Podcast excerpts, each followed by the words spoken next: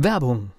Was passiert, wenn der Chef oder die Chefin eine Auszeit nimmt und die Angestellten auf sich allein gestellt sind? Christian Pukelsheim und Michael Habekorst beschreiben in ihrem Buch Radikal weg die Herausforderungen für Unternehmer und Mitarbeiter, welche Vorbereitung notwendig ist und worauf unbedingt zu achten ist bei einer Auszeit. Radikal weg, wenn der Chef ein Jahr Auszeit nimmt und das Unternehmen dennoch funktioniert. Erschienen im Mentoren Media Verlag www.mentoren-verlag.de der Unternehmer Academy Podcast. Wir machen aus Menschen mit Know-how Unternehmer mit Erfolg. Heute wieder ein relativ aktuelles Thema. Uns ist im Meeting diese Woche etwas passiert, was ich gerne heute aufnehmen möchte. Da ging es darum, dass es Probleme in einer Zusammenarbeit gab. Und dann hat man sich darauf geeinigt, dass man weiterarbeiten möchte, und zwar auf der Sachebene. Und als ich das gehört habe, war mein erster Gedanke, ich möchte überhaupt nicht auf so einer Ebene mit jemandem zusammenarbeiten. Ich weiß nicht, ich glaube, ich habe in dem Meeting gesagt, so arbeite ich mit dem Finanzamt zusammen. Ja, ich denke mal, es geht gar nicht. Ja, selbst im Finanzamt. Natürlich gibt es im Finanzamt eine Sachebene, logisch. Ja, aber will ich das? Funktioniert das? Wenn ich ein Problem habe, also wenn ich eine sachliche Auskunft gebe oder eine Frage oder wenn ich Fristen einhalte, Fristen bin ich komplett auf der Sachebene. Das heißt, Umsatzsteuer muss am ja. 10. da sein, also ist sie am 10. da. Punkt.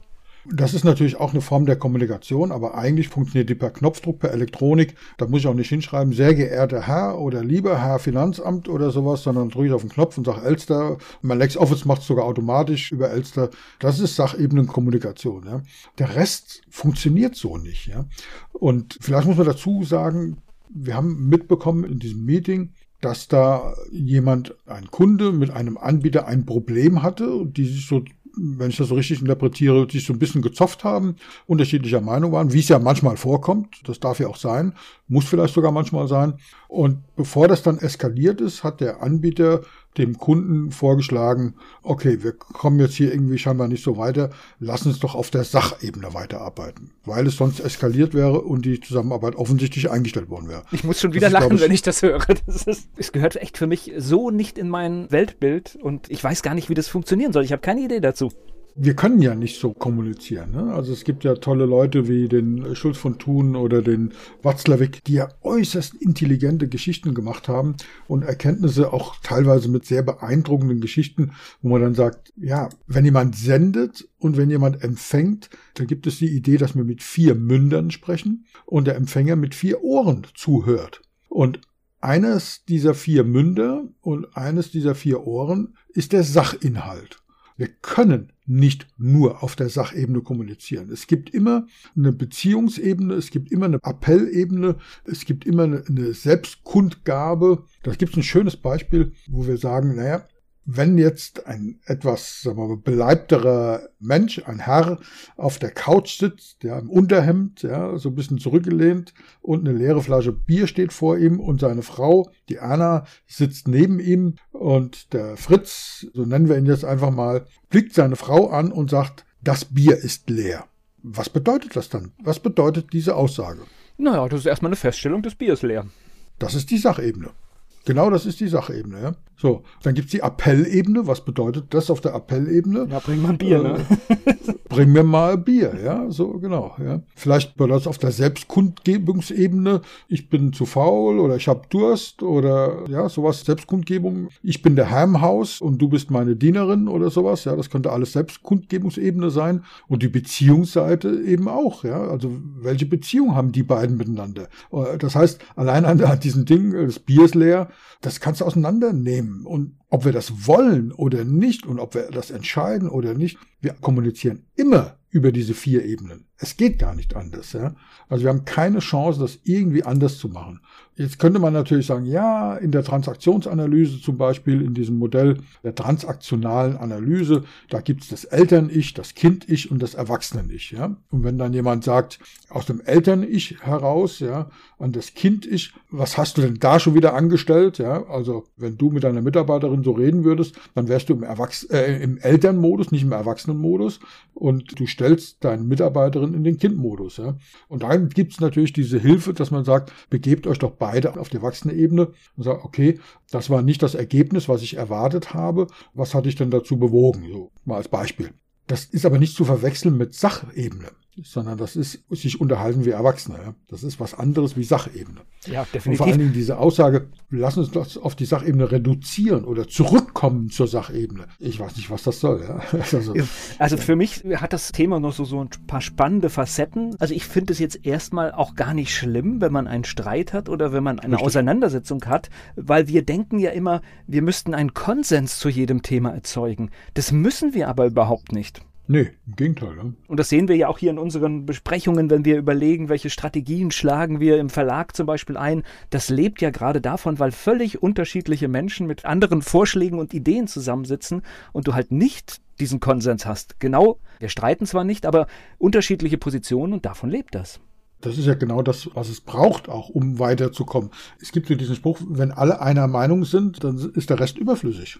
Also wenn zwei Leute einer Meinung sind, ist einer überflüssig. Ja. Wenn du das jetzt hörst auf der Sacharbeit, was geht da bei dir los? Also ich würde wirklich überlegen, ist das ein Auftrag, den ich machen möchte? Ja, ich glaube, in dem Fall war es ja so, dass die schon miteinander gearbeitet haben ja? mhm. und sich im Laufe der Zusammenarbeit irgendwie über die Fortführung uneins waren. Was aber auch ja. okay sein kann. Also das ist ja durchaus Absolut. auch etwas, du hast einen Dienstleister und der hat, und das kann man ja auch im Guten, im sehr Guten machen, der hat vielleicht acht oder zehn Jahre für dich gut gearbeitet und jetzt sagst du, aber ich möchte was anders machen. Erstmal will ich mit dem zusammenarbeiten, wenn es neu ist, oder wenn man es ergänzt, will ich mit dem weiter. Ja. Macht es überhaupt Sinn, für beide, für alle Beteiligten weiterzuarbeiten? Ja. Wenn man sagt, Anna, das Bier ist leer und sie sagt Unu, ja, dann kann man sagen, also auf der Selbsterkundungsebene Selbstkundgebungsebene, ich habe echt Durst, ja. Auf der Sachebene, das Bier ist halt leer, ja. Und auf dem Appellebene, Anna, hol mir ein Bier und auf der Beziehungsweise hast aber nichts im Griff, ja. So, das können wir machen, ja. Wir können da wirklich psychologische Spiele spielen. Ja? Wir können das Drama-Dreieck aufziehen, ja, wo es ein Opfer gibt, einen Retter gibt und einen Verfolger gibt. Wer hat da welche Rolle? Ja? Da gibt es also wirklich psychologische Spiele. Ja? Man kann das Ja-Aber-Spiel spielen, ja. Der Spieler sagt also, ich weiß dir also nach, dass alles das, was du vorschlägst, nicht funktioniert. Ja? Der Zweck dieses Spiels ist halt, dass der Spieler nachweist, dass er schlauer ist als der Lösungsanbieter. Ja? Das wäre so, so ein Spiel. Da gibt es eine Strategie dagegen, wie man dagegen kommt. Können wir mal einen Workshop zumachen. Ja? Da geht es dann alles, dass man mit Argumenten, Brainstorming ist erlaubt, aufgeschrieben ist erlaubt und so weiter. So, dann gibt es das Spiel blöd. Ja? Der Spieler stellt sich dumm und hilflos. Ja? Ein anderer soll die Arbeit übernehmen. Das sind so die Spiele. Oder das Spiel Makel. Der Spieler Spieler findet immer was zu kritisieren. Ja, der Zweck ist halt, dass du deine negative, das haben wir gerade in der heutigen Zeit sehr häufig. Der Zweck ist eben der Ausdruck deiner negativen und überkritischen Grundeinstellung. Ja, oder das Spiel, jetzt habe ich dich, ja, der Spieler wartet nur auf einen Fehler des anderen, hier geht es darum, offene Rechnung zu begleichen. Oder das Spiel Gerichtssaal, ja, der Spieler stellt drei Fragen, immer die gleichen, ja, wer ist schuld, wer hat recht, wer hat damit angefangen, ja. Der Zweck ist selbst freigesprochen zu werden und den Gegner schuldig zu sprechen. Ja. Und dann gibt es zum Beispiel das Spiel Professor, jemand wird vom Spieler übertrieben gelobt, weil er den vereinnahmen will, ja, und weil er eben so wunschgemäß agieren will. Und das kann man mal gucken, wenn jemand sagt, lass uns mal auf die Sache Sachebene zurückkommen, was für ein Spiel spielt er da? Ja? Meiner Meinung nach ist er da der Verfolger und der andere ist das Opfer. Ja?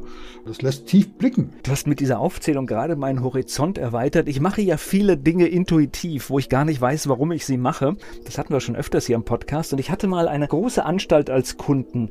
Und wenn dort etwas schief gegangen ist, dann ging das nicht weiter, wenn nicht ein Schuldiger benannt war. Ja, klar. Ich habe das irgendwann kapiert, dass aber es für den Schuldigen keine Konsequenzen hat. Und dann habe ich die Schuld immer auf mich genommen. Ach, okay, cool. Und dann konnten wir weiterarbeiten, weil dann war das für die andere Stelle abgehakt, weil wir haben den Schuldigen, es liegt nicht in meinem Bereich. Und ich habe das irgendwie, dieses Muster beim zweiten Mal erkannt und aber gesehen, komm, komm wenn ich sage, ich war's, oh, das ist bei uns passiert. Es hatte keine Konsequenzen, ja. Also es war egal. Es ging nur darum, jemanden zu benennen, der schuldig ist, also von einem wegzuschieben. Nur mich hat das furchtbar schockiert, weil das ist, wenn du halt, ich glaube, Unternehmer arbeiten nicht so. Du bist lösungsorientiert und du denkst immer andersrum. Wie geht's? Und nicht, wie geht es nicht? Mhm. Da geht es ja um ein Kunden-Lieferanten-Verhältnis. Möchten wir als Kunde und bei uns beiden weiß ich, möchten wir als Lieferanten mit jemand arbeiten, mit dem wir praktisch drei Viertel der Kommunikation ausschalten, weil es nur noch auf der Sachebene funktioniert. Na, du kannst mich aber fragen, ob ich den Kunden heute noch habe. Ich mag diese rhetorischen Fragen. ja, irgendwann triffst du natürlich eine Entscheidung.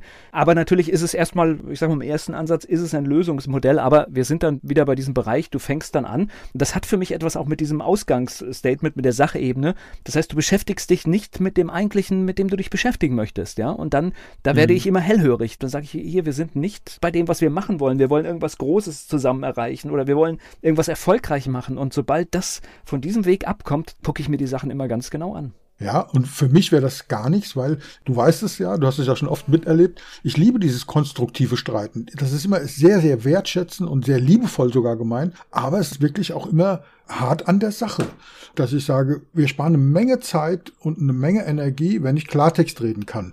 Und das ist meine Meinung, aber das ist nicht so, dass ich sage, basta, das ist meine Meinung, sondern ich sage, okay, nee, das geht so gar nicht und dann höre ich mir das andere Argument an und dann geht das so. Und wenn wir diese vier Ebenen, also Sachinhalt, Beziehung, Selbstoffenbarung und Appell mal auseinandernehmen, ja, wir haben ja gesagt, können immer zwei dazu. Ja. Es gibt einen Sender, in dem Fall war das eben der Auftragnehmer, also der Dienstleister, und es gibt einen Empfänger, der das gehört hat, wir wollen nur noch auf der Sachebene kommunizieren, das ist eben der Kunde. Und wenn wir diese Sachinhaltsgeschichte mal auf zwei Ebenen betrachten, dann sagt der Sender, sagt, worüber ich informieren will, und der Hörer sagt, wie sind die Informationen zu verstehen? Da wir aber immer auf allen vier Ebenen kommunizieren, wir können gar nicht anders, bedeutet das auf der Beziehungsebene, ich sage dem anderen, was ich von dir halte und wie ich zu dir stehe. Und der andere hört eben, was hält der andere von mir und wie redet der mit mir? Und bei der Selbstoffenbarung heißt es halt, was gebe ich von mir zu erkennen? Und der andere sagt, was sagt der über sich? Was ist das für einer? Und auf der Appellebene sagt er, was ich bei dir erreichen möchte. Und beim Empfänger ist eben, was soll ich tun, denken, fühlen, wenn der so mit mir redet, aufgrund dieser Mitteilung. Wenn wir das mal auseinandernehmen, wenn, wenn zu uns jemand sagt, lass uns doch damit es weiter funktioniert, damit ich dich weiter als Kunden behalten will, kann, will, genau, Unterbewusstsein hat zugeschlagen, lass uns in Zukunft nur noch auf der Sachebene kommunizieren. Was bedeutet das auf diesen anderen drei Ebenen? Was für eine Beziehungsebene haben wir denn dann? Was halte ich denn dann von dir, wenn ich sage, lass uns in Zukunft nur noch auf der Sachebene kommunizieren? Ja, das ist keine schöne Aussage. Also das ist, ja, deswegen haben wir uns ja heute diese Aussage angenommen. Im ersten Augenblick klingt das ja konstruktiv, ne? lösungsorientiert, sagt man. Also ich mag ja auch dieses LOT-Prinzip, steht auf meiner Webseite, galamentoring.de. Da gibt's bei den Methoden gibt's das LOT-Prinzip. Ist übrigens das erste Prinzip und LOT heißt einfach lösungsorientiert. Ja? Also wie heißt dieser Spruch? Wer halt hat recht. Ja? Am Ende ist es der Lösung scheißegal, wie du hingekommen bist. Ja? So. Ich muss auch nicht alles verstehen, muss auch nicht alle Ursachen kennen, muss auch nicht wissen, wie das Problem entstanden ist. Ich will das Problem lösen. Das ist für mich das oberste Prinzip, lösungsorientiert. Und das könnte man ja jetzt dieses, lass uns auf der Sachebene weitermachen, unter diesem Deckmantel der Lösungsorientiertheit verstecken. Da wir aber über ein Kommunikationsmodell reden, selbst wenn ich das will, kann ich die anderen drei Ebenen nicht ausschalten. Es geht nicht. So, und wenn die nicht funktionieren, dann muss ich wirklich entweder das aussprechen miteinander, was halte ich von dir, warum eskaliert das hier jetzt gerade so, dann kann es sein, dass das ein Gewitter die Luft klärt, erlebe ich ganz, ganz oft. Ich sage, okay, ich glaube, das ist so und so und so, das ist mein Empfinden, was ist dein Empfinden, dann redet man drüber und dann findet man eben zu einer Lösung, zu einer Gesamtlösung, das auf allen vier Ebenen funktioniert oder eben nicht. Und dann ist es okay, sich zu trennen. Ob das dann in Frieden oder in Harmonie ist, weiß ich nicht. Äh, zumindest mal ist es eine konstruktive Trennung, wo wir sagen, okay, wir sind uns einig, wir streiten uns nicht, wir sind uns einig, dass wir uns uneinig sind. Ja? We agree to, to, disagree, sagen die Amis. Das waren meine Gedanken, die ich da hatte. Das heißt, wenn ich das höre, lass uns auf der Sachebene zusammenarbeiten, dann sehe ich wirklich auch nur die Möglichkeit, also entweder gehen wir jetzt richtig hier ins Detail und klären, was hier passiert ist, um es aus der Welt zu schaffen. Und wenn es nicht geht, dann, ja, dann ist es keine gute Basis für eine weitere Zusammenarbeit. Was haben wir jetzt als Lösungsvorschlag? Also ich glaube, es ist rausgekommen, dass wir beide der Meinung sind, dass das kein konstruktiver Lösungsansatz ist, sondern wirklich das Aushalten der unterschiedlichen Meinungen. Das wäre so, so eine Lösung und eben das Finden einer gemeinsamen Basis auf allen vier Ebenen. Ja? Genau. Wo verstehen wir uns? Wo sind wir unterschiedlicher Meinung? Ist das dramatisch, dass wir unterschiedlicher Meinung sind? Markus Mick und unser Partner im Verlag hat letztens so einen tollen Einwand gebracht, als wir diskutiert haben mit Autoren bei einer Vertragsverhandlung, wo es dann mal wieder um Prozente ging. Ja, wie so oft, da geht es um Prozente, was kriegt der Autor, was kriegt der Verlag und so weiter. Und Markus hat es dann Ja, aber jetzt könnte man sagen, er hat es auf die Sachebene gebracht, weiß ich nicht, sondern er hat ein sachliches Argument gebracht. Er hat einfach mal einen Taschenrechner genommen und hat mal ausgerechnet, über wie viel Eurocent wir uns denn da eigentlich in Wirklichkeit unterhalten. Ja, und da kam irgendwie ein Betrag raus, der irgendwie zweistelliger Eurobetrag oder so. Und dann haben sich alle in der Zoom-Konferenz angeguckt und haben gesagt, okay, der nächste bitte. Ja, so, also, das ist manchmal hilfreich. Aber natürlich ist das nicht nur Sachebene, sondern das ist, wir haben dann auch dieses Spiel gespielt, was ich vorhin eben erläutert habe. Und da gab es jemand, das war meine Rolle, der dann sehr konsequent bei der Meinung geblieben ist und haben gesagt, na, wir haben hier genügend. Die andere Seite war halt die Seite, nein, wir haben nicht genügend. Und Markus hat da wunderbar vermittelt. Wenn das nur Sachebene gewesen ist, dann verstehe ich die Welt nicht. Ja, das nein, das waren alle Facetten, die ich da gerade ja. gehört habe, waren das. Ganz genau. Ja, und das ist immer der Punkt. Man darf sich konstruktiv ja, nicht streiten ist das falsche Wort. Also konstruktiv streiten, ist das Streiten? Nein, man darf anderer Meinung sein. Man darf unterschiedlicher Meinung sein. Und eine Diskussion oder ein Gespräch, eine Kommunikation hat nicht das Ziel, dass der andere am Ende zu 100 Prozent meine Meinung übernommen hat, sondern für mich hat diese Kommunikation das Ziel, dass ich mich weiterentwickle, dass der andere die Chance hat, sich weiterentwickelt. Ob er das macht oder nicht, ist dann seine Entscheidung. Für mich, ich höre andere Argumente, denke, ja, aus dem Blinkwinkel habe ich noch gar nicht betrachtet. Ich will vielleicht ein letztes Beispiel dazu sagen, was ich damit meine. Es gab diese unsägliche Diskussion, dass es da eine Sendung gab mit einigen Prominenten, die darüber diskutiert haben, macht es Sinn, diese Soße mit Paprika jetzt irgendwie Zigeunersoße zu nennen. Und da gab es auch noch andere Ausdrücke. Ich bin dann hängen geblieben bei dieser Soßen, weil ich war am Anfang der Meinung, dass man das durchaus sagen dürfte, und zwar aus folgendem Grund. Wenn ich das sage, denke ich überhaupt nicht an Personen und schon gar nicht irgendwie diskriminierend an Personen oder irgendwie, dass ich denke, das sind irgendwie schlechte Menschen oder so. Ich denke überhaupt nicht an Menschen, ich denke an eine leckere Soße. Und deswegen war ich der Meinung, ja, warum darf man das nicht sagen? Was soll das? Und da gibt's ja ganz viele andere Speisen, die dann irgendwie benannt werden. Wo ich denke, mir läuft das Wasser im Mund zusammen, wenn ich daran denke. Wir haben als, als Kinder Brötchen gegessen, wo dann so ein, wie, wie heißen die jetzt, Schokokuss drin war. Ja? Da läuft mir das Wasser im Mund zusammen. Ich finde das extrem positiv. Ich denke da nicht an irgendeinen Menschen, ich denke da nicht an Sklaven, ich denke da nicht an irgendwelche ethnischen Gruppen, gar nicht. Also war ich der Meinung, ich dürfte das sagen. Und dann habe ich hinterher die Diskussion verfolgt. Und dann habe ich einen Kommentar gelesen, der sehr, sehr intelligent war, sehr sachlich war, aber hoch emotional, also auch nicht nur auf der Sachebene, weil das war einer aus dieser Volksgruppe, sage ich mal, ja, ich weiß nicht mehr genau, was es war, und der hat gesagt, es geht nicht darum, was du denkst, sondern es geht darum, wenn ich das höre, was passiert bei mir? Und da habe ich gedacht, scheiße, er hat recht. Er hat recht. Es ist total egoistisch von mir zu denken, ich denke nicht, ich denke nichts Böses und ich verunglimpfe niemand und, ja, und hake es damit bin ab, tolerant. Ja und hakst damit ab. Das ist eine einseitige egoistische Sichtweise. Und das war für mich eine unglaublich tiefgreifende Lehre, dass ich gesagt habe, ja, ich muss auch mal gucken, wie kommt es denn beim anderen an? Und wenn bei dem Erinnerungen hochkommen und wenn bei dem unangenehme Gefühle hochkommen, dann ist es egal, ob ich das will oder nicht. Und wenn ich dann eine Chance habe zu sagen, es gibt eine Soße ungarischer Art oder eine Paprikasoße, hey, so what? Dann sage ich halt Paprikasoße. Auch gut, ja. Und ich freue mich jedes Mal, dann wirklich diese Begriffe zu vermeiden nicht, weil ich da vorher was Schlechtes gedacht habe, sondern weil ich denke, ich möchte niemand anderen in eine negative Situation reinbringen. Und das sind solche Erkenntnisse, die dann helfen. Und da kann man kontrovers diskutieren. Deswegen, wenn ich da in der Runde dabei gewesen wäre, hätte ich am Anfang gesagt, natürlich darf man das. Ich war ja auch der Meinung, dass man das darf. Und dass das übertrieben ist und, und stelle ich nicht so an und so weiter. Aber als ich diese Argumente gehört habe, denke ich, scheiße, die haben recht. So habe ich es noch gar nicht betrachtet. Ich habe das wirklich aus meiner, ja, egoistischen kleinen Blasenwelt rausgesehen habe gedacht, ich denke doch gar nicht böse, was willst du überhaupt von mir? Ich finde das ein schönes Beispiel, das zeigt, dass du auf einer Sachebene gar nicht sprechen kannst und diskutieren kannst. Das ist das. Faszinierende und man es auch gar nicht versuchen sollte, weil du hast wirklich nur gesagt, Soße, Name, fertig aus. Auf der genau. anderen Seite stehen die Gefühle. Das ist jetzt letztendlich, ist es eine Diskussion oder ein Streitgespräch, wie immer das nennen will, die dann zu dem Ergebnis führen, dass du eine andere Meinung zu dem Thema bekommst. Und deswegen ja. sollte man, wenn so etwas kommt, wie nur auf der Sachebene arbeiten, sich lieber die Zeit nehmen und es ausdiskutieren. Ja. Und das immer lösungsorientiert, konstruktiv, aber bitte nicht nur auf der Sachebene. Volker, schönes Thema und wieder mal passt unser Schlusssatz perfekt, weil dieses Aushalten der unterschiedlichen Meinungen, diese Fähigkeit, darüber konstruktiv auf allen Ebenen zu sprechen, das erfordert Mut und dafür wünsche ich unseren Hörern und Zuhörern allzeit, bleiben Sie mutig. Der Unternehmer Academy Podcast. Wir machen aus Menschen mit Know-how Unternehmer mit Erfolg.